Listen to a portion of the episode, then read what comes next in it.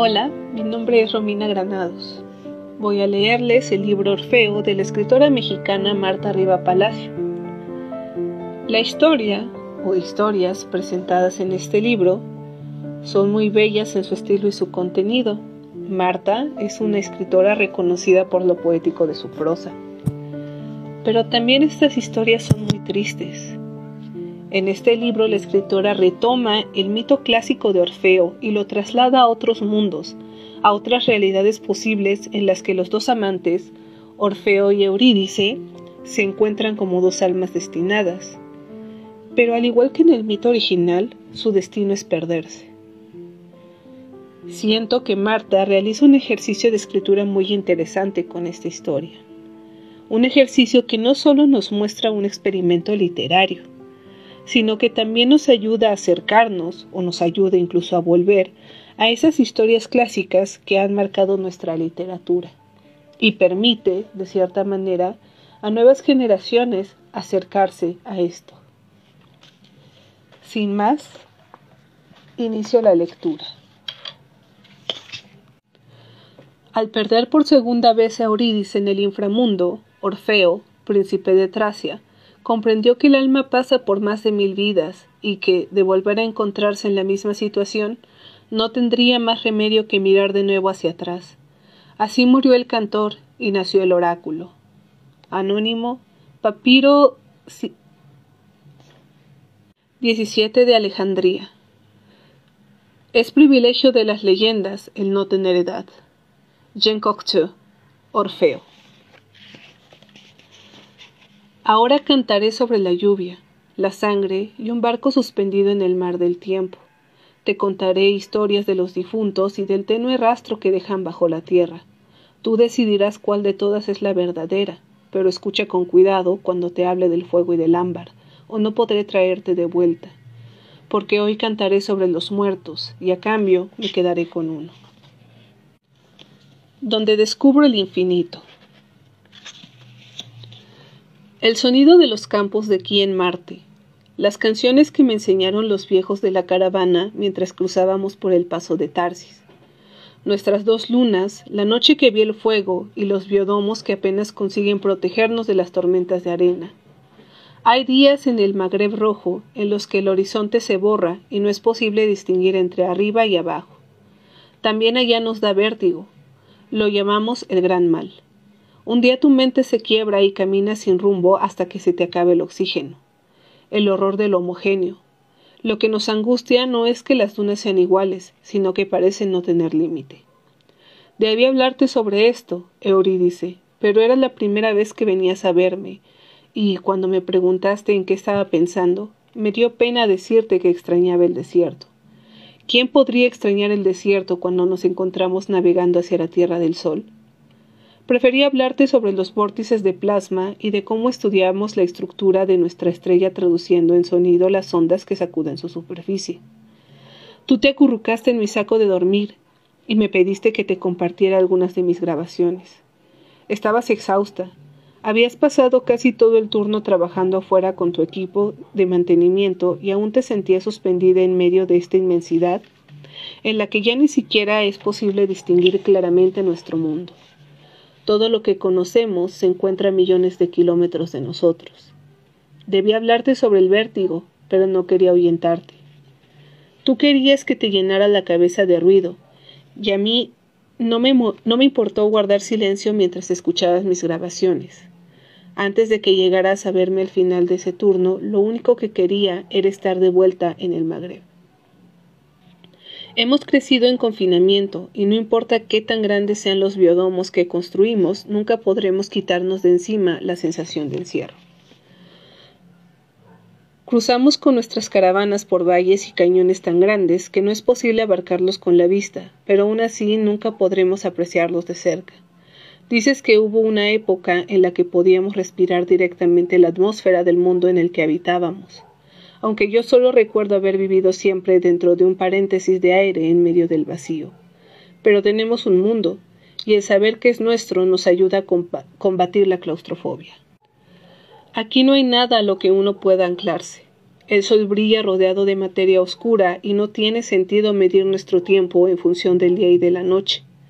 Aquí es fácil olvidarse del tiempo y perderse en un ciclo infinito en el que un turno sucede a otro sin que recuerdes ya cuál es el sentido de todo.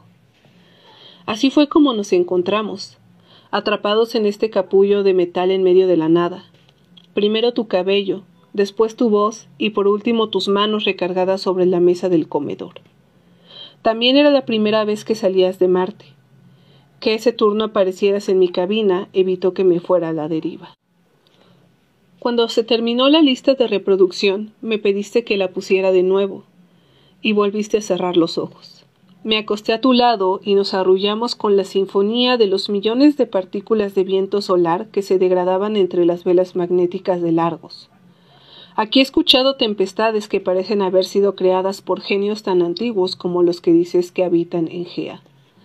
Después de esa primera vez que dormimos juntos, se volvió costumbre que aparecieras en mi cabina al final del turno te metías en mi saco de dormir y me pedías que te mostrara las grabaciones que había realizado en el observatorio. Escuchar el sol cobró para nosotros un nuevo sentido. Nunca imaginé que el estruendo de nuestra estrella alimentaría tu vértigo a tal grado que lo único en lo que podrías pensar sería en el abismo y en los frágiles que te parecían los muros de nuestra nave. En tus pesadillas, el casco de largo se desgarraba expulsando todo nuestro oxígeno al vacío, Afuera es imposible sobrevivir sin protección más de una fracción de segundo. Sin embargo, tú sentías que te hervía la sangre durante una eternidad. Lo peor de tus pesadillas no era el horror de verte precipitada al vacío, sino el placer que sentías cuando estallaban los muros de la nave. Te preocupaba que un día no pudieras resistir más la tentación de salir sin tu traje. Sabías que cada vez te era más difícil controlar tu cuerpo. ¿Qué es lo que se oye al fondo? me preguntaste en el quinto turno que dormimos juntos. Estática, respondí sin pensarlo mucho. Era la tercera vez que reproducías la misma grabación y estaba cansado. No, hay algo más. Son las ondas de radio que emite el sol. Escucha. Alguien está cantando. Reinicié por cuarta vez el archivo, pero no detecté nada fuera de lo común. No hay nadie, dije quitándome el audífono pero tú ya no me oías. Ni siquiera reaccionaste cuando me acurruqué a tu lado. Apartando tu audífono, seguías escuchando una canción que solo existía en tu cabeza. Dos turnos después, tuviste un ataque de pánico a la mitad de un trabajo de mantenimiento. Mientras cambiaban una de las trampas de partículas de la proa, escuchaste de pronto el bramido de un océano en el interior de tu cuerpo. Olvidando que se trataba del flujo de tu propia sangre, levantaste la mirada y la viste brillar frente a ti por primera vez. Gea la estéril. Habías estudiado los mapas como todos y sabías que durante nuestro viaje haríamos una escala en el tercer planeta junto al Sol. Pero aún así, este mundo gris te tomó por sorpresa. Balbuceando en la enfermería a causa del sedante, me contaste que al verlo todo se había oscurecido a tu alrededor y que te habías visto atrapada entre dos domos azules. Un mundo que casi era pura agua, allí habías escuchado los latidos de tu corazón y habías comenzado a ahogarte. El tiempo dejó de tener sentido, y ya no supiste si este océano en el que flotabas a la deriva formaba parte de tu pasado o de tu futuro. Te trajeron de vuelta a rastras mientras pedías a gritos que no te cortaran el oxígeno. Después de eso, te mandaron a trabajar como jardinera, no te importó que te hubieran degradado ni que tuvieras que pasar mucho tiempo en gravedad cero. Te gustaba flotar entre las plantas de aquí, y crecían a través de los pasillos taburales del invernadero. Lo único que tenías que hacer era reparar fallas menores y tomar notas sobre la evolución de cada uno de los ejemplares. Antes no te interesaban las plantas, pero después de tu primer encuentro con Gea, de lo único que hablabas era de lo asombroso que te parecía poder convertir la luz del sol en alimento. Sentir las hojas de aquí meciéndose en el aire a tu alrededor te daba paz. Continuaste buscándome, pero ya no me pedías que te compartiera mis grabaciones. No imaginé que la razón por la que ya no parecían obsesionarte era porque ya no necesitabas oírlas. Flotando entre las plantas del invernadero, escuchabas tu propia música, no lo supe hasta ese turno en el que desperté y no te encontré a mi lado. Tu ropa seguía donde la habías puesto. Corrí a buscarte y te encontré en uno de los miradores de largos contemplando a Gea. Acabábamos de entrar en su órbita. Te, te cubrí con tu camisa, pero tú no te moviste. ¿Los oyes? Están debajo del agua, murmuraste recargándote aún más en el ventanal, como si quisieras atravesarlo. Miré el mundo opaco que se desplegaba ante nosotros. Era imposible que en esa tierra calcinada y yerma hubiera vida. Y aún así, tú la oías cantar. Me cuesta imaginar tu cuerpo a la deriva, con tu traje convertido en mortaja. Desapareciste en el último turno que estuvimos en Gea y no pude seguir tu rastro. Me cuesta imaginar tu cuerpo flotando en el vacío y recordar que alguna vez estuve dentro de ti. ¿Qué fue lo último que escuchaste antes de asfixiarte? ¿Sabrás ahora qué era lo que cantaba ese océano que alucinaste?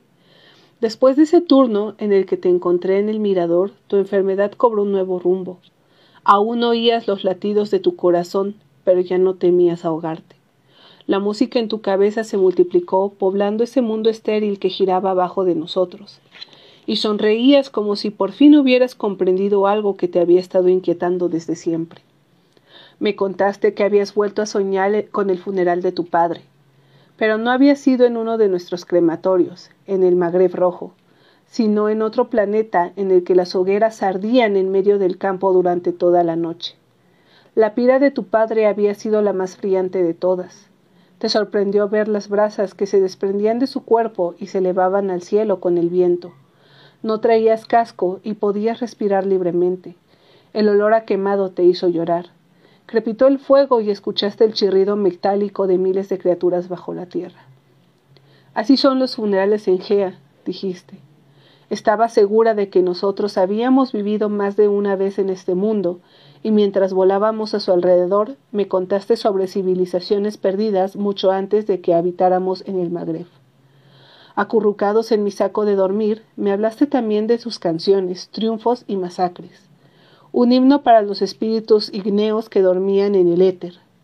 Recreaste nada más para mí un mundo habitado por dioses que no habían resistido el paso de tiempo, y en el que alguna vez, según tú, yo había codificado en un manuscrito el lenguaje secreto de las plantas. Pero todo esto no era más que el último episodio de una historia más larga que iniciaba con la creación del mismo universo, y ese instante en el que la materia inerte cobró vida. Abiogénesis, la historia natural de todo un planeta reconstruida por tu vértigo. Había momentos mientras te escuchaba en los que casi podía recordar esas otras vidas de las que me hablabas con tanta certeza despiadadas, alucinantes, cada una de ellas era la variante de una misma situación que, al igual que el tema de una sinfonía, se repetía una y otra vez a lo largo del tiempo. La angustia de encontrarse atrapado en un instante que no tiene fin. No pude evitar que los demás se enteraran de tu enfermedad porque comenzaste a cantar por los pasillos de largos sin que te importara que te escucharan. Intenté advertirte que era mejor guardar silencio, pero lo único que te preocupaba era evitar que se perdiera esa biblioteca infinita que almacenabas en tu mente. Al principio, los demás se divertían escuchándote y te animaban a seguir cantando, pero conforme se acercaba el momento de abandonar Gea, tus canciones cobraron mayor densidad y tu voz nos hizo olvidar por momentos nuestro nombre. Estas nuevas canciones en una lengua extraña que parecía contener en cada vocablo a toda la creación nos desorientaban tanto que hubo momentos en los que ya no teníamos claro si veníamos de Marte o éramos los últimos habitantes de este planeta que te hacía delirar. A mí no me importaba perderme contigo, pero los demás decidieron aislarte hasta que volviéramos a nuestro mundo, y te dejaron cantando dentro de una celda transparente para evitar que nos contagiaras tu vértigo. Me cuesta imaginarte flotando a la deriva, Casi preferiría que cayeras en espiral hacia la atmósfera de Gea y que ésta sea tu pira funeraria. Tal vez no te perdiste allá afuera, sino adentro. Tal vez por eso a veces me parece escucharte detrás de mí cuando vuelvo a mi cabina al final del turno. Pero aún con tu aliento sobre mi cuello evito mirar hacia atrás. No quiero que desaparezcas por completo. Prefiero que sigas rondando en la periferia de mi mente a tener que aceptar que te he perdido en medio de la nada. Desde que dejamos Gea, el sol suena diferente, como si la radiación de nuestra estrella contuviera el estruendo de mil voces gritando al mismo tiempo. No he podido detectar la fuente de la interferencia y he preferido no reportarlo hasta cerciorarme de que no estoy alucinando. El gran mal es incurable y cuando alguien cae enfermo en el Magreb rojo no hacemos mucho por retenerlo. Sabemos que tarde o temprano terminará vagando por el desierto hasta asfixiarse. Tal vez por eso no te cuidaron como debieron. Tal vez sabían que era inevitable que acudieras a tu propio llamado y que, tarde o temprano, saltarías por la borda de largos para ir detrás de esa voz en tu cabeza que no te dejaba tranquila ni un instante. O quizás no fuiste tú la que saltó, tal vez fueron los otros los que decidieron abandonarte en Gea para evitar que el vértigo nos afectara a todos. ¿Les habrás suplicado que no te cortaran el oxígeno? ¿O te fuiste cantando? Ahora el sonido de nuestra estrella lo llena todo. Puedo escucharla aún sin los audífonos. Mientras doy vueltas en mi saco sin poder dormir, confundo sus pulsaciones con las tuyas. En mi cabeza, el sol y tú son lo mismo. Es tanta la interferencia que muchas veces me encuentro caminando por el largo sin saber cómo es que llegué ahí, mientras canto en voz baja las canciones que me enseñaron en los, los viejos de la caravana para ahuyentar el gran mal. Me pregunto qué habrá sucedido si yo no hubiera alimentado tu vértigo. La última vez que nos vimos a solas no dijimos nada. Fue un turno antes de que desaparecieras. El invernadero estaba casi oscuras. Una línea fluorescente iluminaba las plantas de ki que ondeaban en la penumbra. Entre ellas, tú flotabas tarareando una canción que no había escuchado antes. A pesar de todos los esfuerzos, cada vez era más difícil mantenerte encerrada. Parecía que podías atravesar las paredes y de un modo u otro siempre terminabas en los sitios más improbables. Fui hasta ti y te abracé con fuerza. Tú continuaste tarareando y nos arrullamos suspendidos en el aire. Y abajo o arriba de nosotros, Gea. Al principio, tú, que querías saturar tu cabeza con ruido para olvidarte del vacío, y ahora yo, que no puedo callar a la mía, ni siquiera puedo trabajar en el observatorio sin sentir pánico. Es tanta la información que me llega que no puedo procesarla. Mi pulso, el del sol, la respiración de mis compañeros y los cientos de rumores extraños en el casco de largos. Música del caos, también la destrucción genera sus propias melodías. En el único lugar donde puedo dormir es en el invernadero, Espero a que salgan todos al final de cada turno y me quedo ahí hasta que consigo recordar cómo se sentía tu piel la última vez que estuvimos juntos. Solo entonces puedo conciliar el sueño. Aunque los demás se han dado cuenta de esto, no dicen nada y me dejan tranquilo. Tal vez también harán que me pierda en el borde de la Tierra del Sol. No me importa. Siguiendo las pulsaciones de nuestra estrella, te invoco una y otra vez hasta que por fin llegue el turno en el que ya no es necesario hacerlo. Deslizándome por el laberinto tubular del invernadero, al tiempo que largo se aproxima a la órbita del segundo planeta junto al Sol, escucho de pronto en cada hoja fluctuaciones de microvoltaje y el oxígeno que se libera. El clamor de cientos de tormentas eléctricas que replican a una escala microscópica la tempestad que ruge en el corazón de este nuevo mundo que es infierno puro. Cierro los ojos y vuelvo al comienzo, el sonido de los campos de aquí en Marte, las canciones que me enseñaron los viejos de la caravana, los biodomos que apenas resisten las tormentas de arena, tu cuerpo que flota a la deriva en el espacio, y tu voz. Ese mismo turno regreso al observatorio mientras los demás duermen. Dirijo las antenas de nuestra nave hacia Gea, y a miles de kilómetros de distancia la oigo tal y como tú debiste haberla escuchado la primera vez el estruendo de la vida abriéndose paso a través del caos. Eso es lo que encuentras cuando miras hacia atrás. Los muros de largo se desvanecen, detrás de ellos el infinito. Al verlo, mi cuerpo se enciende y olvido una vez más mi nombre.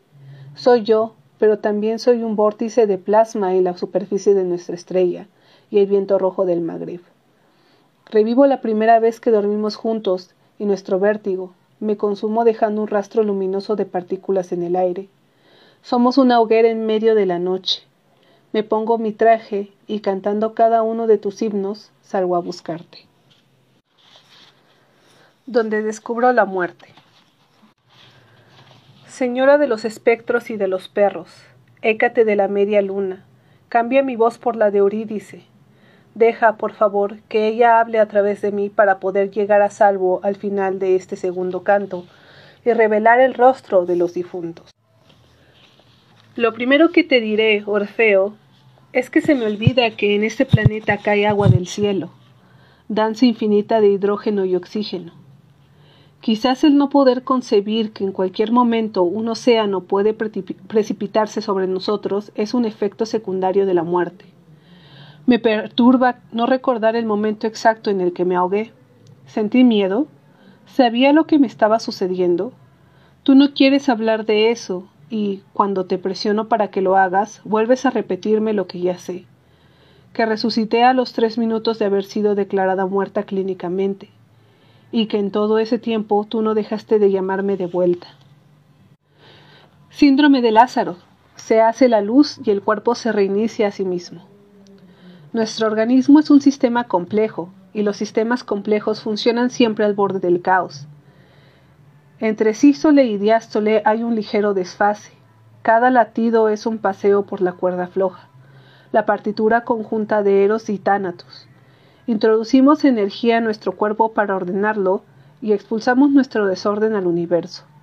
¿No comprendes, amor, que la entropía nos gana siempre y que tú no me has traído de vuelta? Ni siquiera recuerdo haber estado cerca de una alberca antes de morir.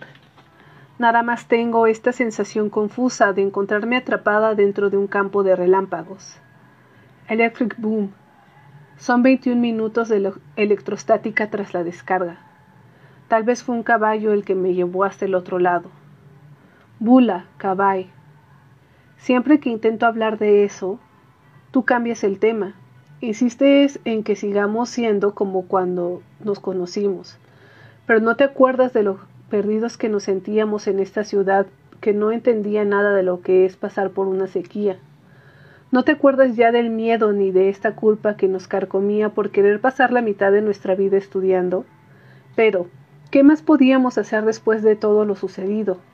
¿Qué más nos queda después del hambre y de la muerte si no hacer un esfuerzo por comprender?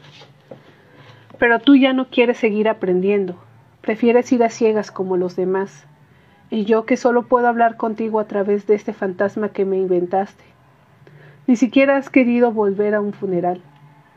Durante el colapso, nuestros padres contemplaban los bombardeos desde sus azoteas. Nosotros tenemos los funerales. Dos noches antes de morir, vimos a una ballena blanca arder entre los edificios de la facultad. En su vientre viajaba el cuerpo de uno de los rectores. Sentados en el pasto seguimos las brasas que volaban por el aire parte madera, parte hueso, nosotros precipitándonos de nuevo al universo y tu voz que parecía brotar del fuego. Fue hermoso. Donde crecí no había mucho dinero, pero también nos gustaba observar las piras ardiendo en medio del campo durante la noche, el olor a quemado y el chillido de las cigarras bajo un calor insoportable, un círculo dentro de otro. La hoguera de mi padre fue la más brillante de todas. ¿Te has preguntado por qué, a pesar de todos nuestros esfuerzos, cada vez morimos más jóvenes? Entropía, mi amor. Nos han puesto una nueva fecha de caducidad y ninguno de nosotros sabrá lo que era tener 19 sin sentirse viejo. Tres meses después de que me dieron de alta, volví a dormir contigo. Sentada sobre tu regazo, abrí los ojos y vi un avión. Se deslizó por la ventana de nuestra recámara, iluminando nuestros cuerpos. Su estruendo se unió a nuestro ritmo, y ahí recordé que ya había volado antes. He visto este mundo a millones de kilómetros de distancia, y permanecer al ras de la tierra ya no es suficiente. ¿Cómo puede serlo si recuerdo que en otra vida cruzaré en caravana por los desiertos de Marte? Y sí, me consumiré amor, pero aún así no podré evitar dejarme llevar por mi vértigo. Caeré de nuevo al sol, y él será mi pira funeraria. No debes ir tras de mí, porque aun si consigues alcanzarme, ya no seré la misma. Después de esa noche ya no he vuelto a acostarme contigo.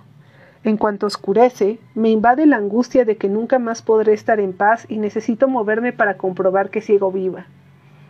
Camino por el departamento a oscuras. Me asomo a la calle, regreso al baño y avanzo con cuidado por el pasillo para no despertarte.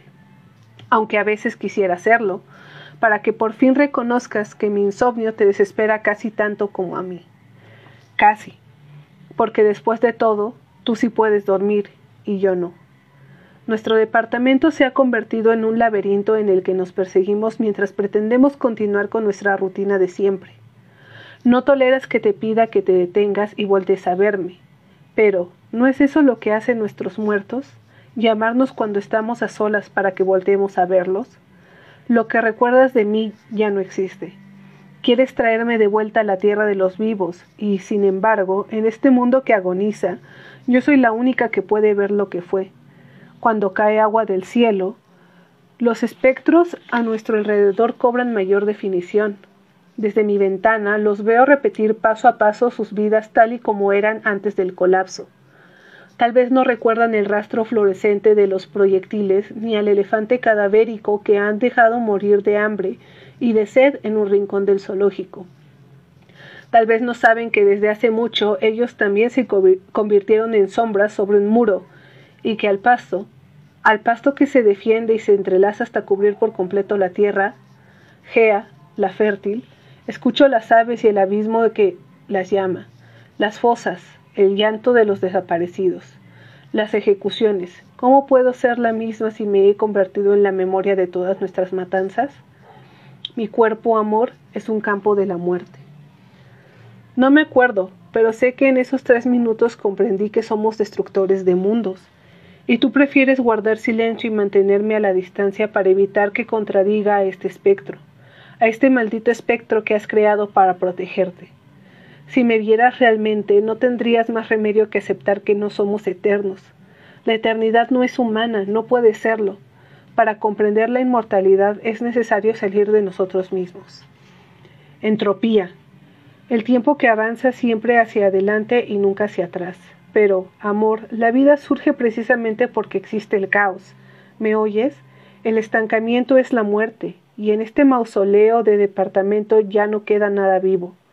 Te desquicia que me ponga notas en los muebles para recordar que debo usar unas sombrillas si se oscurece el cielo, pero solo así puedo protegerme del agua que cae removiendo a los muertos que yacen bajo las ruinas de esta ciudad bombardeada. Los muertos, aún después de muerta, me causan horror. Aunque te he dicho que no fue tu culpa, tú te sientes responsable de lo que me sucedió. Esa noche quería quedarme descansando, pero tú insististe para que fuéramos a la fiesta. Continuabas deslumbrado con la ballena blanca, una cápsula roja como grano de granada disuelta en alcohol, y nadie supo cómo caía el agua. Si es que me caí. Tú no podías saber que ellos nos estarían siguiendo, mirándome como miraron a muchas otras esperando el momento justo para separarme de ti. No podía saber eso, ni que yo terminaría siendo la reina de los muertos. Tal vez no te angustiaron tanto esos tres minutos como esa eternidad durante la que me perdiste de vista entre la multitud. Ahora nos perseguimos en círculos como hormigas. Vórtice de la muerte, pensando que somos los mismos, seguimos nuestro rastro hasta caer agotados. No puedo decirte que cada vez que te vas regreso al hospital y paseo por sus pasillos fluorescentes hasta que es hora de volver a casa. Incluso he inventado un juego. Busco alguna sala de espera en la que nadie pueda verme y siguiendo las líneas del piso camino en espiral hasta llegar al centro. Si me descubro pensando en la alberca o en ti, debo comenzar de nuevo. Hasta ahora no he podido llegar al centro ni una sola vez. Pero este día fue diferente. La idea de repetir una vez más el mismo ritual de todas las mañanas fue demasiado. Preferí encerrarme en el baño y no salir de ahí hasta que te escuchara cerrar la puerta. El cielo estaba gris, pero no comprendí por qué era necesario cargar con una sombrilla. En el último momento decidí dejarla en el departamento. En las escaleras del subterráneo, un enjambre de hormigas devoraba vivo a un escarabajo. Al verlos, cobré conciencia de todos los insectos que comparten la ciudad con nosotros la estridencia de la vida abriéndose paso bajo la tierra, y nosotros que nos hemos vuelto sordos. Me vi de pronto escarbando entre el lodo con el cabello repleto de larvas. Recargada en una de las columnas de la estación, intenté contener las náuseas. ¿Cómo vivir en un solo mundo cuando ya has estado en otros? Deseo, deseo de volver a ver lo que vendrá. El pasillo tubular de un invernadero, las auroras que crea el viento solar en el campo magnético de una nave, y tú cantando a la par de nuestra estrella. También allá nos faltará el aire, amor. Pero, ¿cómo no querer viajar por un cosmos repleto de soles? ¿Quién preferiría quedarse bajo tierra sofocándose? Pasaron varios trenes, y no fue sino hasta el tercero que por fin se dio el vértigo y conseguí subirme al vagón. El hospital se encontraba prácticamente vacío. Elegí el vestíbulo del tercer piso. Fue necesario reiniciar cuatro veces mi recorrido. Pero a la quinta me encontré de pronto en el centro sin saber cuánto tiempo llevaba ahí, como cuando desperté en terapia intensiva. El juego ya no tiene sentido, tendrías que haber estado ahí para que funcionara. Recorrer conmigo la espiral y no voltear a verme hasta llegar al centro. ¿Lo habrías conseguido? Salí del hospital y caminé sin rumbo hasta que el humo me trajo de vuelta. Una hilera de cadáveres esperaba su turno afuera de un edificio de ladrillo. Si no hubiera resucitado, también yo habría terminado ahí. Cenizas entre cenizas, un aleteo y un destello negro. ¡Cuá! Hace mucho que aquí ya no hay cuervos, pero ni muertos consiguen quedarse quietos. Escapé del crematorio antes de que regresaran las náuseas. De vuelta a nuestra calle, corrí lo más rápido que pude para llegar antes que tú, pero me detuvieron los relámpagos. Un estallido en cadena, se cimbraron los vidrios de las ventanas y algo húmedo escurrió por mi cara. Antes de que pudiera secarme, una ráfaga de agua helada se encajó en mi piel haciéndome gritar. Me cubrí la cabeza para protegerme del bombardeo, pero fue en vano. Me encontré de nuevo en el fondo de la alberca sin poder mover mi cuerpo y comencé a ahogarme. Una cápsula roja como grano de granada y mi carne que se desgarra, Ninguno de los dos supo en qué momento me llevaron aparte. Suspendida en medio de un campo de relámpagos, me fui apagando lentamente. Supe que el cosmos se enfriará hasta extinguirse por completo y que vendrá la oscuridad. El final de los tiempos será anunciado por el silencio absoluto que, acompaña la muerte. Bula Cabay, también tú morirás algún día, amor, y en el vacío no quedará nada más que brasas estrellas negras, cadáveres de soles. Ruido de fondo, la coreografía del orden y el caos que siempre termina en equilibrio. Después de la era de las estrellas no sucederá nada más hasta que alcancemos ese punto sin tiempo ni espacio donde todo iniciará otra vez con un estallido. Tiene que hacerlo. Cambio de tiempo, aquí, ahora. Esto sucede en presente. Cántame de nuevo, amor, como lo hiciste en la noche de la ballena blanca. Olvida que me encontraste con el cuerpo mordido y dime que arriba de este cielo hay otro infinito en el que hay tantos seres inmundos como estrellas, que cada brisna de pasto contiene en sí misma toda la historia de la vida, y que bajo tierra los minerales desarrollan sus propias mareas. Con ellas aprenderemos a deletrear el alfabeto oculto del subterráneo. Cántame amor sobre el infinito y los jardines que ondearán sobre la superficie de Marte Cántame, ya no pienses en mi sangre ni en el invierno. Recuerda que el agua lo disuelve todo. Aquí ahora otro relámpago, la tempestad. Arrecia la tormenta. Me precipito en picada hacia nuestra calle. Abro los ojos y te encuentro frente a mí. Me miras espantado. Ni siquiera has abierto la sombrilla que traes en la mano. Volteo hacia este mar que cae sobre nosotros y recuerdo que se llama lluvia. Lluvia. Sonrío y me disuelvo en ella. No podría ser de otra forma. Y ahora, Orfeo, guardaré silencio. Cerca del final volverás a invocarme, pero aun cuando escuches mi voz en tu cabeza, seguirás siendo tú, y no yo el que cante. Donde descubro la vida. En las inmersiones previas no sucedió nada fuera de lo común. En la primera, mientras fotografiabas el arrecife, te pareció escuchar el siseo del sodio precipitándose al fondo junto con el calcio, el magnesio y los demás elementos de la tabla periódica. Todo lo que muere en el mar se convierte en sedimento, y el sedimento, dentro de millones de años, se transformará en la cima de una montaña tal y como sucedió con los Himalayas. Si fuera factible que se pudiera que pudiera sobrevivir por tanto tiempo, tus fotografías podrían volverse dentro de 10.000 años el único testimonio de que aquí hubo un océano, como la cueva de los nadadores en la meseta de Gilfkebir. Algún día cruzarás el Sahara en una caravana y te faltarán palabras para describir el vértigo que te invadirá al ver este conjunto de siluetas oscuras nadar a través de los muros de piedra del desierto. Pero en las noches escucharás desde tu, desde tu carpa el rumor del oleaje entre las dunas y recordarás que el mar tampoco es eterno. Mar de Cronos, mar del tiempo. Mientras te enseñaba a nadar, tu padre te contó que así llamaban los griegos al mar Adriático, y aunque te causó problemas en la clase de geografía, tú preferiste seguir llamándolo por su nombre original a partir de entonces.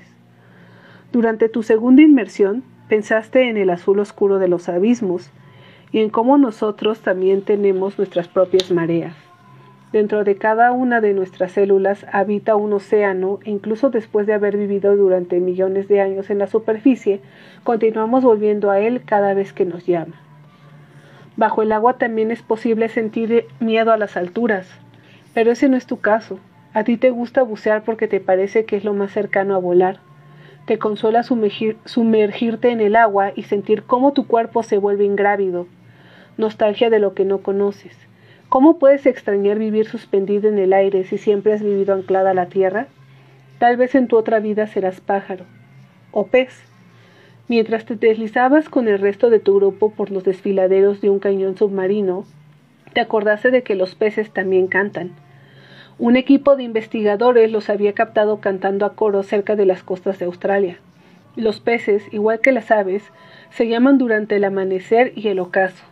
Al escuchar en tu computadora este ensamble de burps y booms, te preguntaste si así será dentro de mucho tiempo las mañanas en Europa, la luna helada de Júpiter que es un océano puro. Esa noche, mientras cantabas con tus compañeros junto a la hoguera en la playa, miraste las brasas que se levantaban con la brisa y te acordaste del cuerpo de tu padre consumiéndose lentamente en la cama del hospital. El dolor fue tan agudo que te faltó el aire. El portento de que el mar se transforme en desierto y de que nosotros desaparezcamos de la faz de este planeta, aún así, con los sedimentos que se elevan desde el fondo del océano, construimos catedrales esperando que éstas sirvan como testimonio de nuestro paso por la tierra. Cuando tus amigos te preguntaron qué te pasaba, no pudiste responder. Te alejaste del fuego sin escuchar sus voces que te llamaban de vuelta y te paseaste por el otro extremo de la playa hasta conseguir que se normalizara tu respiración. Al fondo, los cactus se erguían contra el cielo estrellado, mirando la Vía Láctea. Recordaste que te encontrabas en un planeta y disminuyó el vértigo, porque no conseguiste encontrar la palabra que estabas buscando. Casi de la nada y sin que aparentemente viniera el caso, decidiste que cuando te graduaras harías lo posible por visitar la Antártida, antes de que ésta desapareciera por completo. Un desierto de hielo bajo la luz fluorescente de la noche polar y el sonido de la aurora. La sinfonía de millones de partículas de viento solar chocando contra el campo magnético de la Tierra. Tu padre fue el que te explicó que nos encontramos rodeados de fantasmas de estrellas. Tenía siete años y viajaban de noche por la carretera de vuelta a su casa. Habían pasado todo el día en la playa y te ardían los hombros a causa del sol. Para distraerte del dolor, él te contó que el universo es tan grande que la luz tarda millones de años en recorrerlo, y que, entre mayor sea la distancia que abarquemos con nuestros telescopios, más estaremos retrocediendo en el tiempo. Vemos las estrellas como eran hace miles o millones de años y no como son en la actualidad. Incluso puede ser que algunas de ellas hayan desaparecido ya, pero aún no nos llega su último destello. Hasta la luz del sol brilla con ocho minutos de desfase. Helios.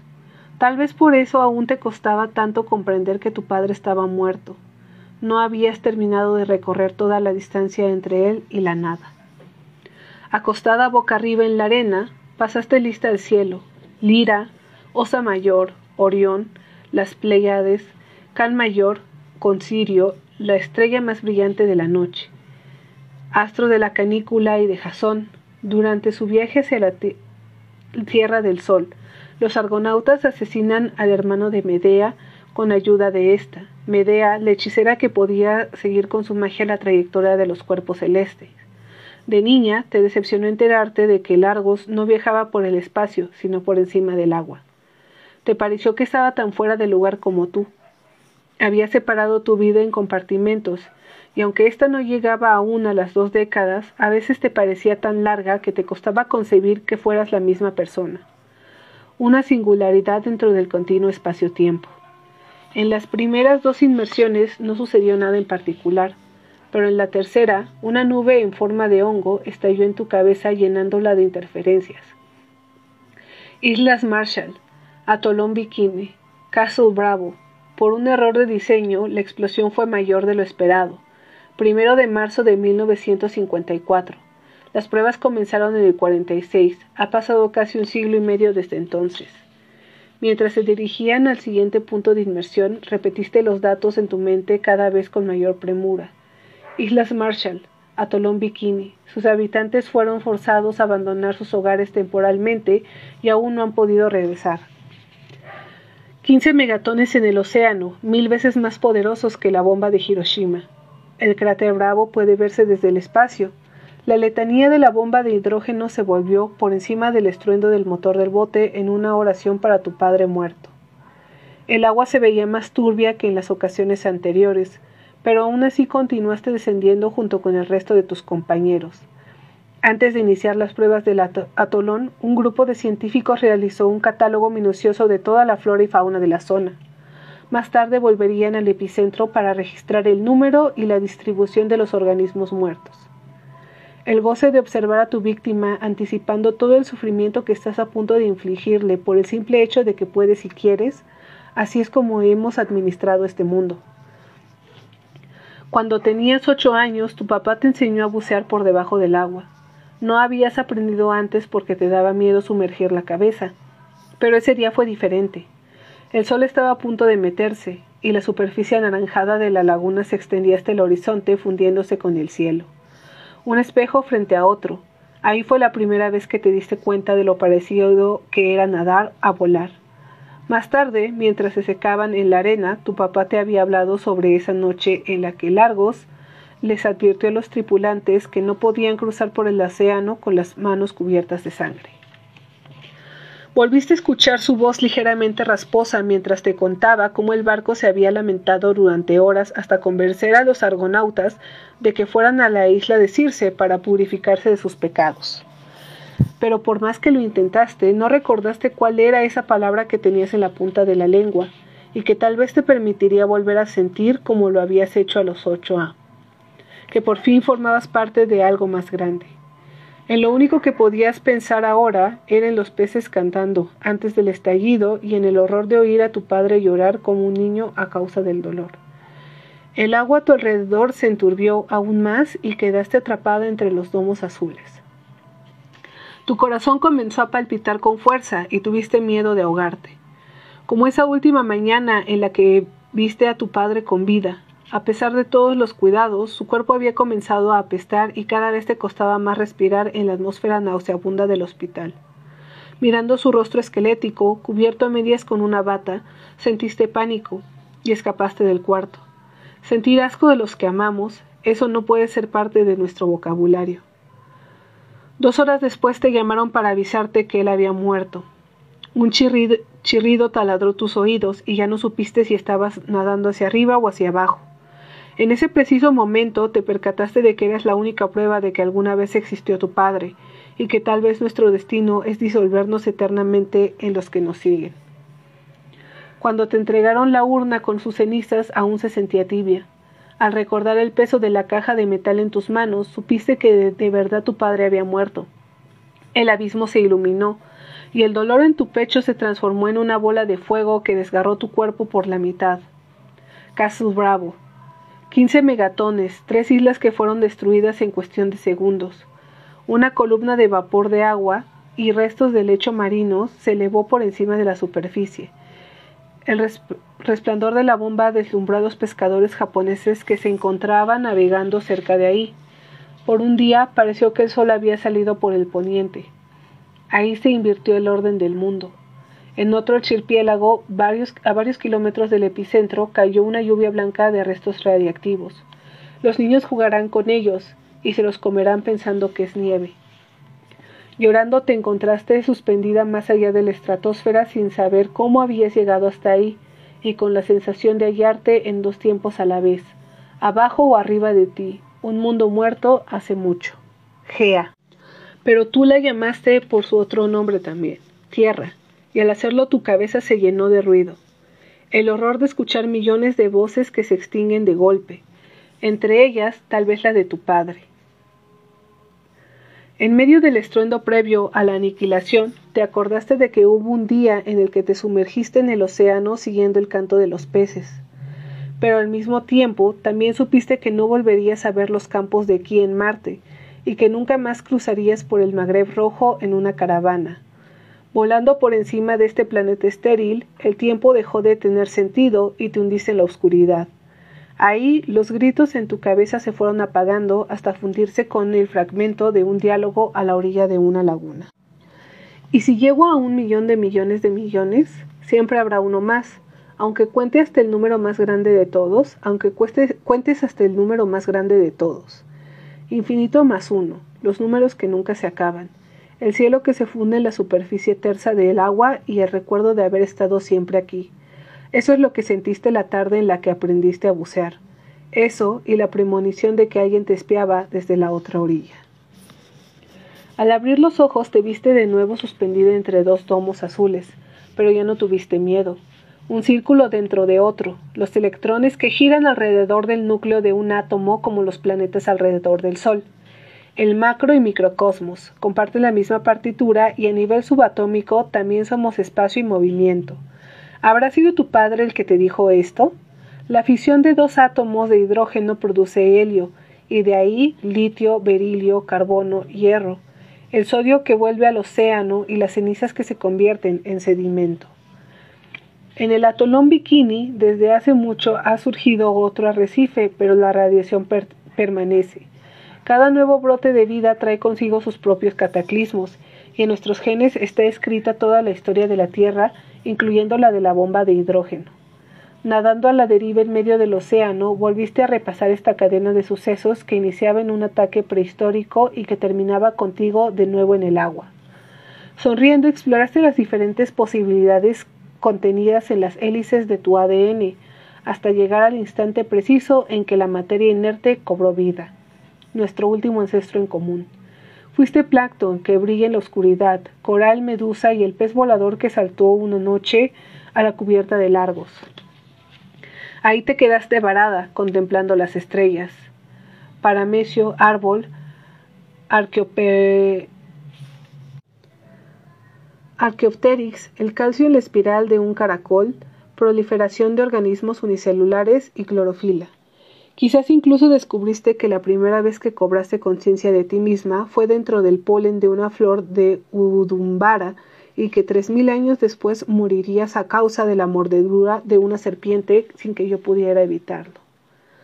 Cuando nos encontremos en esta vida, viajaremos juntos a otra playa, y ahí una noche me dirás que hacer el amor es como la fotosíntesis, pero yo no podré comprenderlo.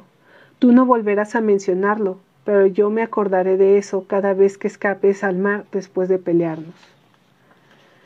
Permaneciste bajo el agua varios minutos o eones, da lo mismo. Para cuando te diste cuenta, tus compañeros ya te estaban conduciendo lentamente hacia esa mancha de luz que comenzó a expandirse sobre tu cabeza hasta deslumbrarte.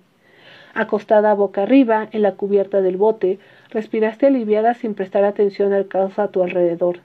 Sí, eso era lo que habías estado buscando donde descubro mi voz. En el momento en el que los seres humanos llegaron por primera vez a Marte, todos los perros del pueblo comenzaron a ladrar. Sus ladridos avanzaron como una onda expansiva que irrumpió en nuestra cocina en el instante preciso en el que la tripulación del Orión 13 descendía de su módulo y pisaba por primera vez las arenas de Tarsis. Una panorámica del planeta rojo en la pantalla con el ladrido de los perros como fondo. Al escucharlos, mi pecho comenzó a arderme y comencé a aullar. Al principio no me di cuenta de que era yo y no un animal salvaje el que producía ese sonido que me lava la sangre, pero cuando una botella de cerveza estalló en la pared a unos cuatro centímetros de mi cabeza, finalmente comprendí que estos alaridos provenían de mi boca. Aún así no pude cerrarla. Mi cuerpo actuaba por cuenta propia y de mi garganta continuó brotando de forma ininterrumpida ese aullido como lamento que hacía que el calor de la cocina se volviera aún más sofocante. Esquivé a mi hermano que se abalanzó sobre mí chillando que me callara y corrí al monte. Me refugié ahí hasta que pude destrabar mi mandíbula. El sol acababa de ocultarse, pero no me importó quedarme encogido en la oscuridad. A los trece le tenía más miedo a los seres humanos que a las criaturas del desierto. Mi hermano había sucedido a mi padre en su reinado de terror y yo era el muro de contención entre su fuerza bruta y mi madre, que aunque continuaba comiendo y respirando, no estaba del todo aquí. El único momento en el que ella cobraba algo de vida era cuando tomaba el sol al final de su jornada de trabajo en el campo.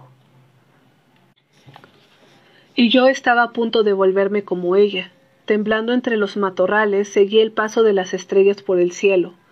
Can Mayor con Sirio precedía el inicio de la canícula y en el cenit la luna casi llena. Al verla me invadió una oleada de pánico. Por un segundo no reconocí este planeta en que podía respirar sin tener que usar un traje presurizado. Sentir el viento soplando sobre mi rostro me pareció tan extraño como escuchar directamente el dragón eléctrico de Venus. Era como si hubiera vivido desde siempre en otro desierto arriba de este en el que por las noches brillaban dos lunas en vez de una. Pero esas lunas eran más pequeñas e irregulares que la nuestra, y su influjo sobre nosotros no era tan grande. Allá serán las dunas, y no las lunas las que nos harán perder la cabeza. Tú serás la única que podrá comprenderme cuando hable de esto con otras personas, me contarás sobre tu padre y sobre esa noche en la que escalaste por un peñasco con tus amigos para contemplar el océano desde la cima.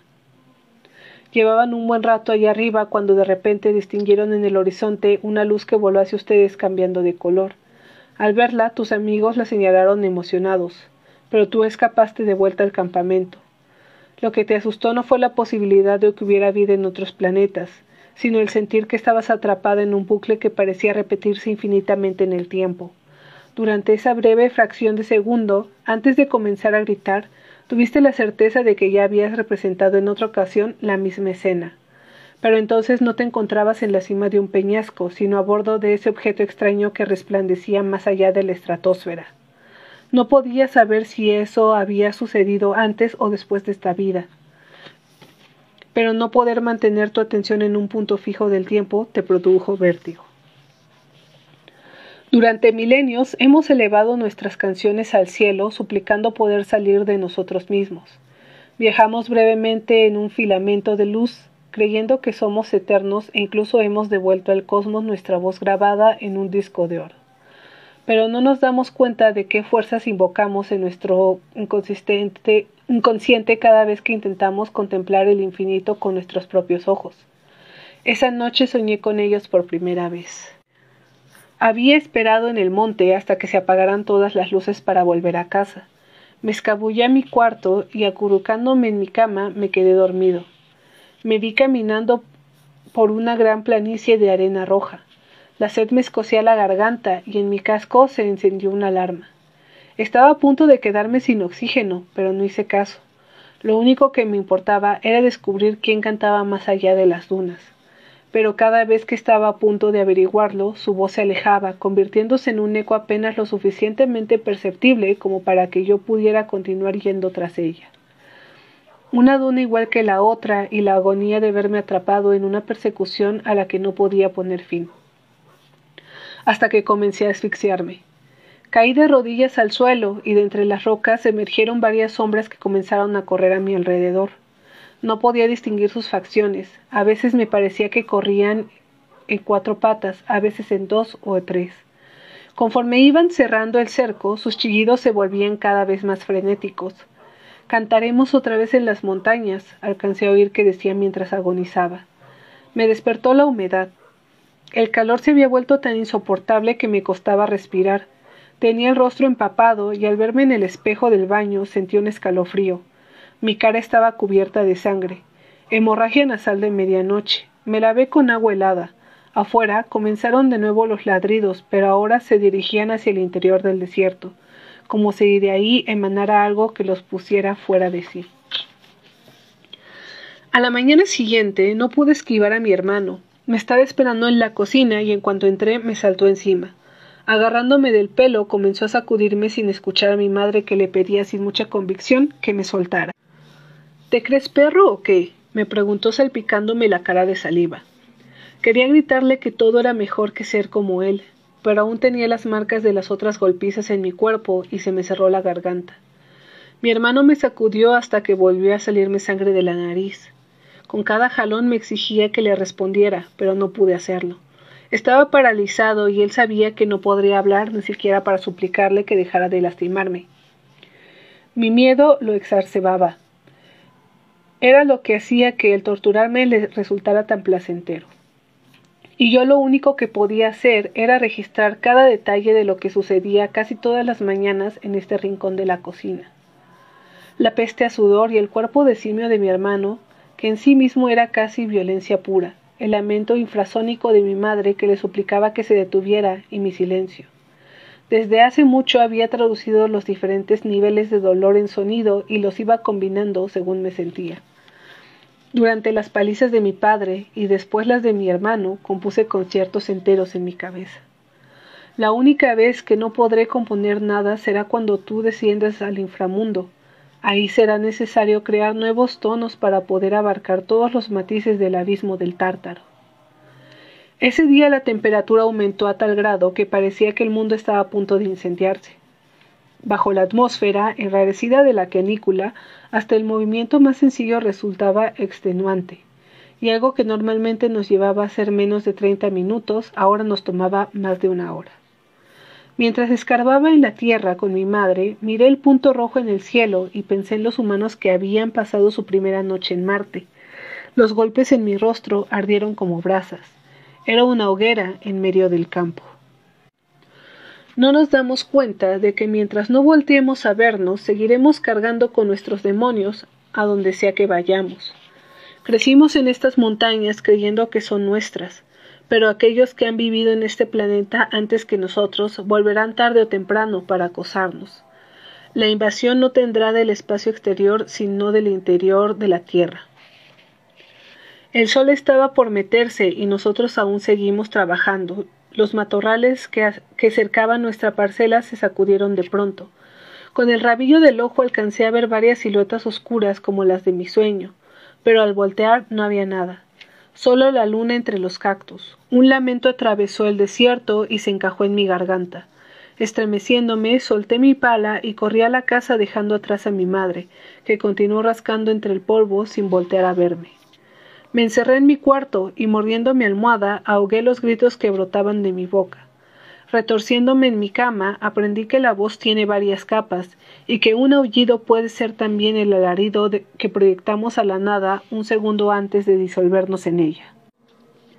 El segundo sueño comenzó un poco antes que el anterior. Me vi caminando por un bosque de algas que crecía en el interior de un domo gigantesco. El rumor de las hojas meciéndose con el aire del invernadero se fundió con el eco de una canción que parecía provenir del exterior. Era más ruido que música, pero precisamente eso hacía que la necesidad de salir a averiguar de qué se trataba se volviera aún más apremiante.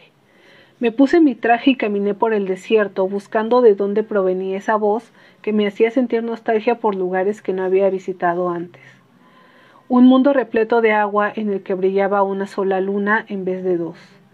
En mi sueño se llamaba Gea.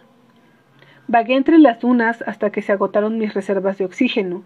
Sofocándome, volví a caer el suelo, y ellos regresaron de entre las tinieblas para bailar a mi alrededor. Estaban tan cerca que podía sentir sus cuerpos rozando el mío. Cantaremos otra vez en las montañas. Antes de perder el conocimiento, miré el conjunto de rocas que se erguía más allá del círculo oscuro y por fin supe dónde me encontraba. Procurando no despertar a mi madre ni a mi hermano, cerré con cuidado la puerta de la casa y corrí al monte. Anduve en círculos por el desierto hasta dar con el lugar correcto. Al ver las rocas sentí un hueco en el estómago. Eran idénticas a las de mi sueño. Sobre ellas el cielo se había teñido de rojo. Comencé a excavar en la arena y con los primeros rayos del sol llegué hasta una pila de huesos. Entre ellos había un colmillo. Tomándolo con cuidado, lo miré de cerca. Lobos.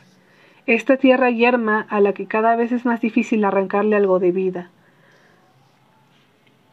Aquí no soñamos con ir a Marte, sabemos que somos los otros, los desahuciados, los que dejarán morir de hambre y de sed. Aquí deliramos a causa del sol y de la ira, esta rabia que se acumula mientras escarbamos entre el polvo, el sudor y la sangre aún tibia que recorre por el matadero alimentando este otro tipo de vértigo, que es un fuego negro, que arrasa con todo, un lobo agoniza mientras los hombres lo ahorcan con sus cuerdas. No tienen prisa, lo sofocan lentamente. Después matarán también a sus crías, las estrellarán contra las rocas mientras chillan. Los cadáveres se multiplicarán en las montañas y nadie se ocupará ya de quemarlos. Poco a poco se pudren en el desierto, aullido que es lamento, grito de terror. Así es como desahogamos el odio contra esta tierra recremada que ya no reconocemos como nuestra. También terminaremos volteándonos en contra de nosotros mismos. Rodeado de vértebras y cráneos en pedazos, comencé a llorar. No se puede negar por, navegar por el océano con las manos cubiertas de sangre, me dirás más adelante. El último sueño sucedió tres días después de con la luna roja de la canícula. Una vez más encaminé entre las dunas, pero ya no tuve miedo de perderme. Ellos me esperaban junto a las rocas. Me hinqué en medio del círculo y, quitándome el casco, comencé a hablarles sobre los huesos que había encontrado en el desierto abajo de este. Al principio tartamudeaba y me interrumpía buscando las palabras adecuadas, pero conforme fui avanzando mi narración se volvió cada vez más fluida hasta que llegó un momento en el que me di cuenta de que ya no estaba hablando sino cantando el rastro que dejan los huesos bajo la tierra. A veces son nuestros, a veces son de los lobos. Canté toda la noche hasta sentir la garganta en carne viva, y al oír mi voz supe que realmente existo aquí, en este mundo, y que nadie puede evitarlo. Desperté sonriendo. No duró mucho, porque mi hermano, que había estado bebiendo toda la noche, me interceptó cuando intentaba escapar por el patio trasero. ¿A dónde vas? preguntó pelando los dientes como el simio que era. Intenté evadirlo, pero él me empujó al suelo, y al ver el colmillo que traía colgado en el cuello, me lo arrancó de un jalón y lo sostuvo en el aire esperando que yo tratara de recuperarlo. Pero esta vez no le seguí el juego. Dámelo, idiota, grité plantándome frente a él. Tardó unos segundos en comprender que era yo el que había hablado, pero cuando lo hizo, se lanzó contra mí con el rostro contraído de furia. No sirvió de mucho, pero yo intenté pegarle de vuelta. Me golpeó hasta que el dolor se volvió tan insoportable que solté un alarido. Y cuando lo hice, las ventanas de la casa estallaron en ráfaga. Mi hermano me miró lívido. Seguí gritando a unos cuantos centímetros de su cara. Grité hasta que chillaron los perros y mi madre y los vecinos se asomaron espeluznados. Grité hasta que mis gritos se transformaron en una canción de triunfo. Tirado en la tierra, con la nariz y la boca llenas de sangre, Canté sobre el calor de la canícula y la ira que nos carcome. Canté sobre Marte y sus tormentas de arena. Allá no podremos sentir el viento en la cara y tendremos que inventar otras canciones para que no nos gane el vértigo cuando crucemos por el paso de Tarsis. Desierto adentro, me respondió un aullido. Sin dejar de cantar, le arrebaté el colmillo a mi hermano y fui tras la jauría invisible que corría delante de mí, haciendo vibrar el aire de la mañana. Donde no miro atrás. En esta vida, que podría ser la primera y no la quinta, el ejército tomó el país, los estudiantes la universidad y tú y yo la biblioteca. Cada uno decidió por su parte que esa sería su trinchera. Afuera ondeaban las banderas y desde París nos llegaba el rumor de que pronto sería tiempo de cerezas pero como cantaban más al norte, en las ramas de los árboles el viento mecía fruta extraña, tan amarga como esa noche de otoño en la que una bengala pintó el cielo de rojo. Crecimos en un mundo en el que se decía que la esclavitud había sido abolida, pero en el que todos los días comprobábamos lo contrario. En nuestro refugio, los dos nos apurábamos a leer todos los libros que sabíamos pronto serían parte de la lista negra. Nos daba miedo la rabia ciega de las multitudes y la simple idea de, la violencia nos quebraba la voz. Pero aún así decidimos ser testigos de todo lo que sucedía a nuestro alrededor para poder transmitirlo a los que vendrían después de nosotros. Aletheia, aquello que es verdadero. Entre los estantes de la biblioteca creamos una nueva mitología a partir del napalm y las pruebas atómicas, el fin del mundo según la bomba de hidrógeno. En tus pesadillas veías con impotencia cómo los niños jugaban con los restos radiactivos que caían del cielo. Lluvia blanca en una isla a la mitad del Océano Pacífico. Piensan que es nieve y se los comen, me decías llorando de rabia. Kadish para la vida que se aniquila en un parpadeo. Kadish. Tú me enseñaste lo que significaba una tarde mientras leíamos a Darwin. Millones de años de evolución. ¿Para qué? Te lamentaste cerrando el libro.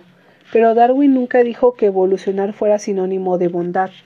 Los organismos que sobreviven son aquellos que consiguen adaptarse al ambiente en el que se encuentran, y si éste es extremadamente hostil, ¿qué más podríamos esperar? Gozamos con el espectáculo de nuestra propia destrucción porque pensamos que somos inmortales. En nuestro delirio destruimos a los otros creyendo que así seremos por fin eternos. Así es como iniciará el colapso. Mientras tanto, tú y yo seguimos leyendo. Comenzamos con las secciones de poesía y ciencia ficción, no porque quisiéramos evadirnos como nos acusaron muchas veces, sino porque sabíamos que primero vendrían por los poetas y los visionarios, y por todos aquellos que pudieran recordarnos que siempre habrá la posibilidad de ser una versión distinta de lo que somos. La subversión de la imaginación. Leer Leerlo diferente para transformar ese relato único que los tanques imprimían todos los días por las calles de la ciudad. Pero los libros de la biblioteca no eran suficientes. Nosotros queríamos leerlo todo. La música de las esferas celestes, la órbita de Venus y el hilo de baba tornasolada de un caracol, la luz de Sirio que nos llegaba con cuatro mil quinientos años de desfase, la trayectoria de mi departamento al tuyo, y el trazo de tu cabello cuando bailábamos hasta sentir que formábamos parte de algo más antiguo e incompleto. Acortar la distancia, llegar a la magnitud deseada. La primera vez que dormimos juntos leímos en voz alta nuestros cuerpos, y al pronunciarlos supimos que en efecto eran nuestros y no de nuestros verdugos. Me contaste que me Mendeleev tocaba a Schubert en el piano mientras repasaba como una plegaria los elementos de su tabla periódica, y nosotros decidimos reorganizarlos escuchando a Hendrix para ver si así podíamos crear un mundo distinto del nuestro, donde no fuera necesario leer todos los días las listas de los desaparecidos. En las noches de insomnio incluso anotamos la secuencia en la que se iban acumulando los cristales de escarcha en el refrigerador y soñamos con la Antártida. Iluminados por la luz fluorescente del congelador, me dijiste que algún día te gustaría bucear en uno de sus mares de hielo. Sería tal vez lo más parecido estar bajo la superficie de Europa, la luna helada de Júpiter. Nuestras ondas aún no llegaban a ella, pero tú estabas segura de que era puro océano. Tal vez allá los peces cantan como si fueran pájaros, me dijiste una vez antes de quedarte dormida. Y tú serás uno de ellos, respondí abrazándote.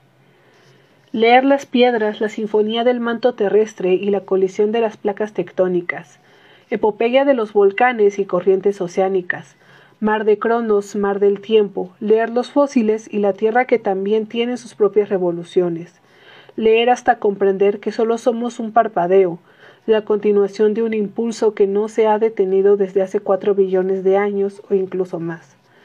Abiogénesis, la poesía de los estromatólogos tolitos y el universo que a través de nosotros se lee a sí mismo. A ti te gustaba leer los sedimentos de té blanco.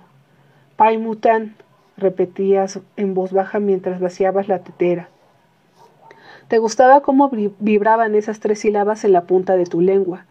El primer día que nos encontramos en la biblioteca estabas leyendo sobre la ceremonia del té. La noche anterior habían iniciado las purgas. Encogida en la penumbra de tu recámara, habías escuchado cómo sacaban a rastras a tu vecino de la cama, y necesitabas crear un espacio en blanco para mantener el terror al margen. Leer hojas de té para volver en el tiempo y poder recuperarnos a nosotros mismos.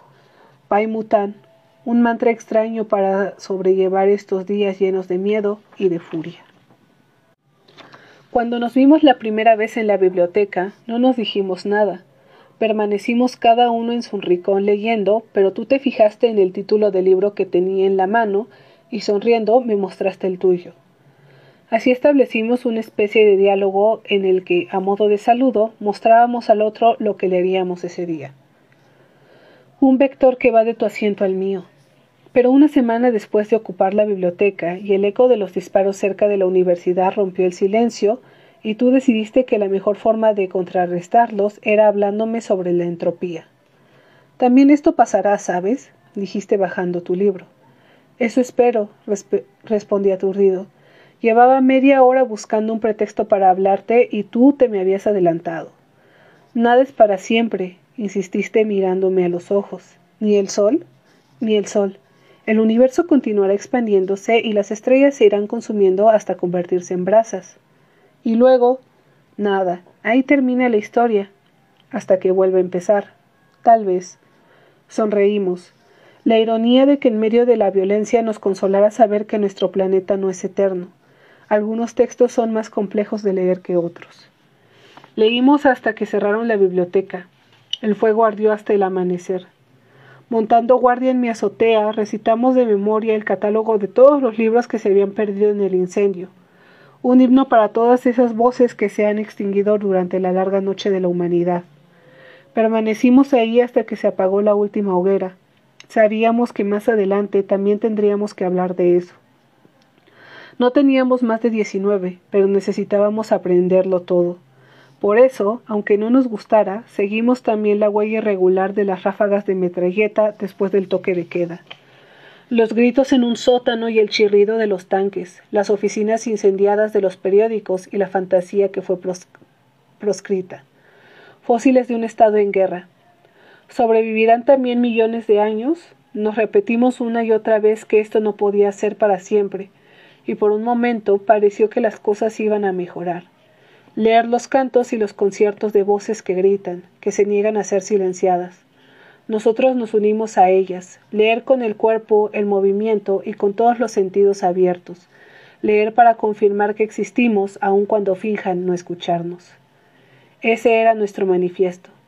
Pero nuestras voces llamando al unísono fueron solo señal que dio por inicio la temporada de caza. Comenzaron los rastrillajes y la cosecha fue negra y amarga. La ciudad se tornó en abismo, y las últimas semanas pasábamos casi todo el tiempo encerrados en tu departamento o en el mío. Por eso no sé por qué quedamos de vernos ese día frente a la biblioteca. Ahí no había ya nada que leer. La noche anterior habíamos discutido durante la cena. Te enojaste cuando te dije que ser testigos de lo que sucedía a nuestro alrededor no iba a cambiar nada. Había ido al funeral de un amigo, otro, y se había vuelto insoportable cargar en mi cabeza con un pueblo lleno de espectros. Lo que seguía era aprender a leer el silencio, pero nunca pudimos llegar hasta ahí. No recuerdo por qué era tan importante que nos viéramos frente a la biblioteca esa tarde. Solo recuerdo el calor y la sensación de tu piel junto a la mía cuando nos reconciliamos. Ojalá llueva pronto, fue lo último que me dijiste antes de irte por la mañana. Ese día se me hizo tarde. Corrí hacia la biblioteca temiendo que pensaras que te había dejado plantada, pero unas, unas cuadras antes de llegar choqué contra una multitud que venía escapando en sentido contrario. Tras ella avanzaba una marejada implacable de uniformes y gas lacrimógeno. Leer la sangre que corre por el pavimento, el crujido de los huesos y las botas con casco de metal que patean con saña todo lo que se les pone enfrente leer aunque desgarre, los cuerpos vivos a medias que se apilan en los camiones de la policía y los gritos que suplican en vano. Leer entre líneas el odio y el éxtasis del verdugo que en su delirio arrasa con todo. El goce por la, por la pólvora y la carne acribillada. Comenzaron los disparos y no pude llegar al otro lado. Dándome la vuelta, me alejé de ahí lo más rápido posible. Busqué una ruta alterna, pero toda la zona alrededor de la biblioteca estaba cercada. Corrí sin hacer caso a esa voz en mi cabeza que me suplicaba que me detuviera un instante y volteara por encima de mi hombro. Un segundo hubiera sido más que suficiente, pero no lo hice. Seguí corriendo sin mirar atrás. Toqué el timbre de tu departamento y no hubo respuesta. Me senté en las escaleras y cubriendo mi rostro pedí que llegaras pronto. Esperé dos horas, pero no apareciste. Volví a la biblioteca, pero no había rastro de ti ni de la, de la bacanal que había tenido lugar esa misma tarde. ¿Habrás gritado mi nombre entre la multitud? Tal vez extendiste tu brazo y estuviste a punto de tocar mi hombro cuando ellos te tiraron al piso. Si hubiera volteado, ¿te habría visto? Tal vez. De pie a mitad de la calle vacía sentí que algo me escurría por la cabeza. Miré aturdido al océano que se precipitaba sobre mí sin comprender cómo era posible que cayera, así de pronto, agua del cielo. Ahora camino con otros por el desierto mirando hacia arriba y hacia abajo, Contemplamos las estrellas intentando descifrar el origen del universo, mientras buscamos restos de vértebras entre la arena, los textos perdidos de cualquier dictadura. Por más que lo intentamos, no pudimos saber qué fue de ti. Borraron tu nombre de las listas, como si nunca hubieras existido, como si el té, tu voz y el sabor de tu piel fueran algo que aluciné en este rincón donde ahora canto para traerte de vuelta, lugar común de los desesperados, pensar, aun después de haber recorrido en vano todas las morgues, que es posible hacer inmortales a los que nos han dejado, repetir cada día que cuando se cierre este círculo comenzará otro, y evocar de memoria tu cuerpo al que, como el de Hipatia, tal vez han cortado con las mismas conchas que tanto te gustaba leer. Donde descubro el tiempo. Esta es la última vida, Eurídice, Cantaré en tercera persona y a dos voces. Uniré tu voz con la mía para poder pronunciar mi nombre tal y como lo harás tú cuando escuchemos juntos por primera vez las pulsaciones de nuestra estrella. Hablaré sobre una piedra amarilla con una tormenta eléctrica en el centro y una isla perdida en el mar de Cronos. Apolonio de Rodas decía que tenía prohibido cantar sobre sus misterios, pero tú no estabas de acuerdo y en las noches de insomnio caminabas en círculos por tu departamento escribiendo tu propia argonáutica. De la cocina al baño y de la sala a la puerta de entrada, evitando siempre pasar por la recámara, trazaste de ida y vuelta una nueva ruta hacia la Tierra del Sol. Siguiéndote por el pasillo, me condujiste hasta la isla de Electra, donde aprendimos juntos los rituales secretos del ámbar y del tiempo. Escucha lo que digo, aunque no tenga sentido porque si no, no podrás descender al inframundo, me advertía siempre al llegar a esta parte. Después de robar el vellocino de oro, los argonautas se adentraron por el mar de Cronos. Al principio pareció que podría cruzarlo sin ningún problema, pero cuando menos lo esperaban, los rodeó una niebla tan espesa que ya no supieron si estaban navegando por el agua o el cielo. El vértigo se propagó entre los tripulantes de Largos y fue necesario amarrar a más de uno para evitar que saltaran por la borda. Durante siete noches navegaron a ciegas sin poder recurrir a los astros para orientarse. Oculto dentro de la bruma, Orfeo presintió el silencio absoluto que seguiría el final de los tiempos, y, sin poder seguir ya los latidos de su corazón, perdió la voz. El príncipe de Tracia aún podía acompañar con su lira la cadencia de los remos y el rumor del oleaje que golpeaba la quilla del barco, pero esta nueva música producía horror a sus compañeros tanto como si acabaran de presenciar sus propias muertes. Medea era la única que podía seguir escuchando la lira de Orfeo sin sucumbir al terror.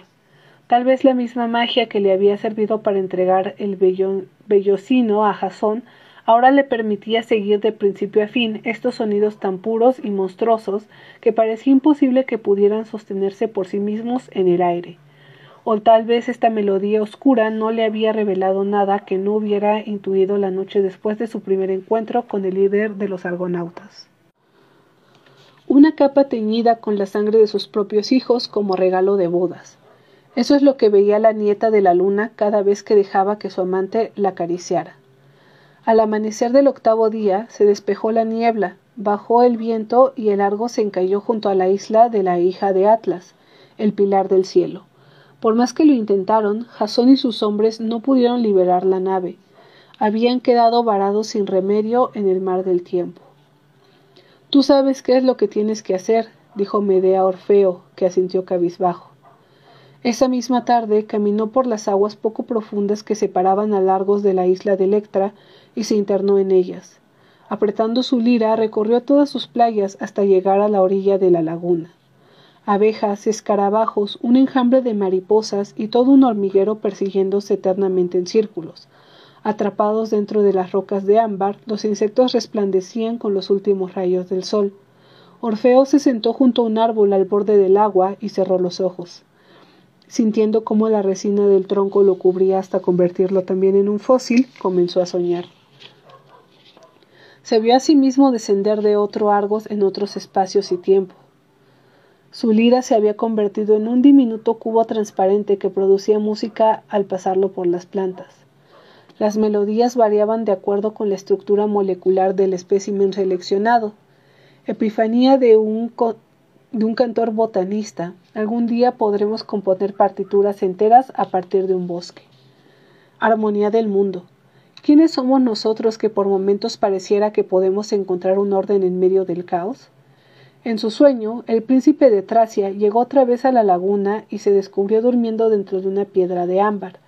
En el agua, cerca de él, crecía un tipo de alga que no había visto en ninguno de sus viajes anteriores. Al pasar la lira por sus hojas, brotó de ella música que no parecía venir de este mundo. El sonido de los campos de aquí, los biodomos que apenas consiguen resistir tempestades que parecen haber sido creadas por genios más antiguos que los propios dioses.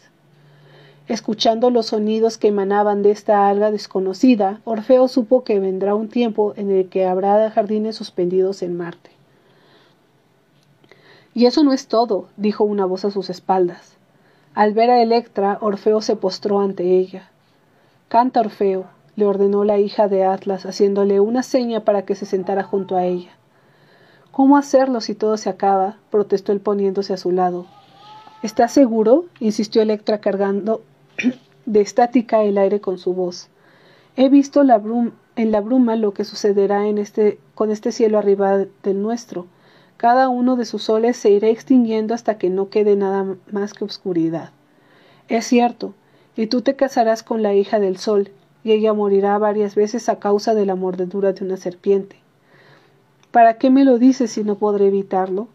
porque descenderás al infierno a buscarla, y cuando estén a punto de volver al mundo no podrás resistir la tentación de mirar hacia atrás. No pongas esa cara, príncipe de Tracia. Cuando se acabe esta historia, todo volverá a comenzar. No es cierto.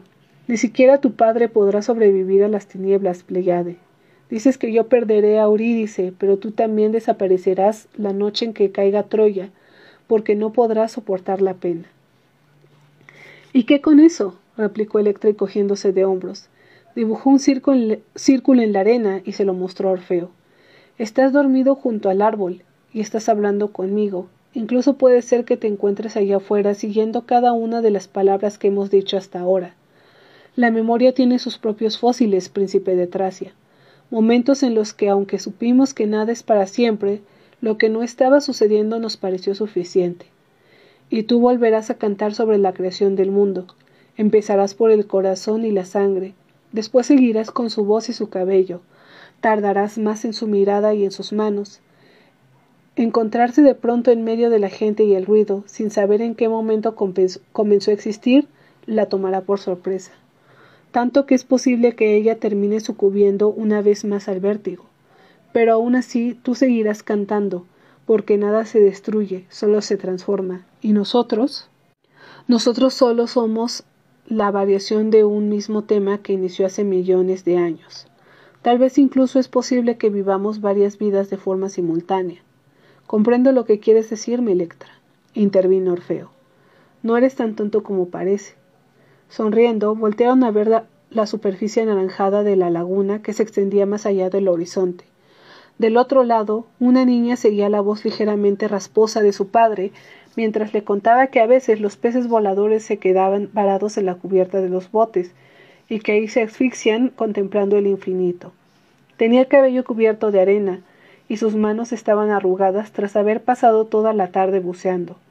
Ese día había descubierto que nadar era como volar, y ahora, mientras escuadriñaba quién estaba en la otra orilla de la laguna, ella tuvo la certeza de que más adelante alguien le volvería a cantar sobre los peces que han sucumbido al vértigo. Pero en esa ocasión ella sería uno de ellos. Bostezando, la niña se recargó en el brazo de su padre y cerró los ojos. Antes de quedarse dormida, le pareció escuchar que alguien la llamaba por encima del agua. Nostalgia de los días que vendrán.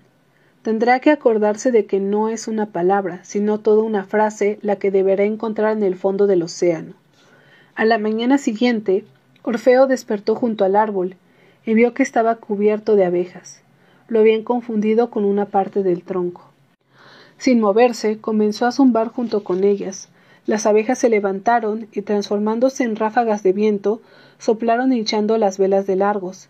Se estremeció la nave y, tras varias sacudidas, consiguió liberarse de su trampa de arena. Los argonautas levantaron sus armas gritando de júbilo. La única que se mantuvo al margen fue Medea. Lo que habría de vivir más allá del mar del tiempo no la haría feliz. Recogiendo su lira, Orfeo volvió a Largos, y no le contó a nadie sobre lo sucedido la noche anterior. Eso se queda aquí. Ahora dejaré de cantar sobre los muertos y a cambio me quedaré con uno primero su voz, luego su cabello, y por último sus manos sobre la mesa de la biblioteca mientras me platica sobre las dunas de Marte. Se cierra el círculo, todo vuelve a iniciar.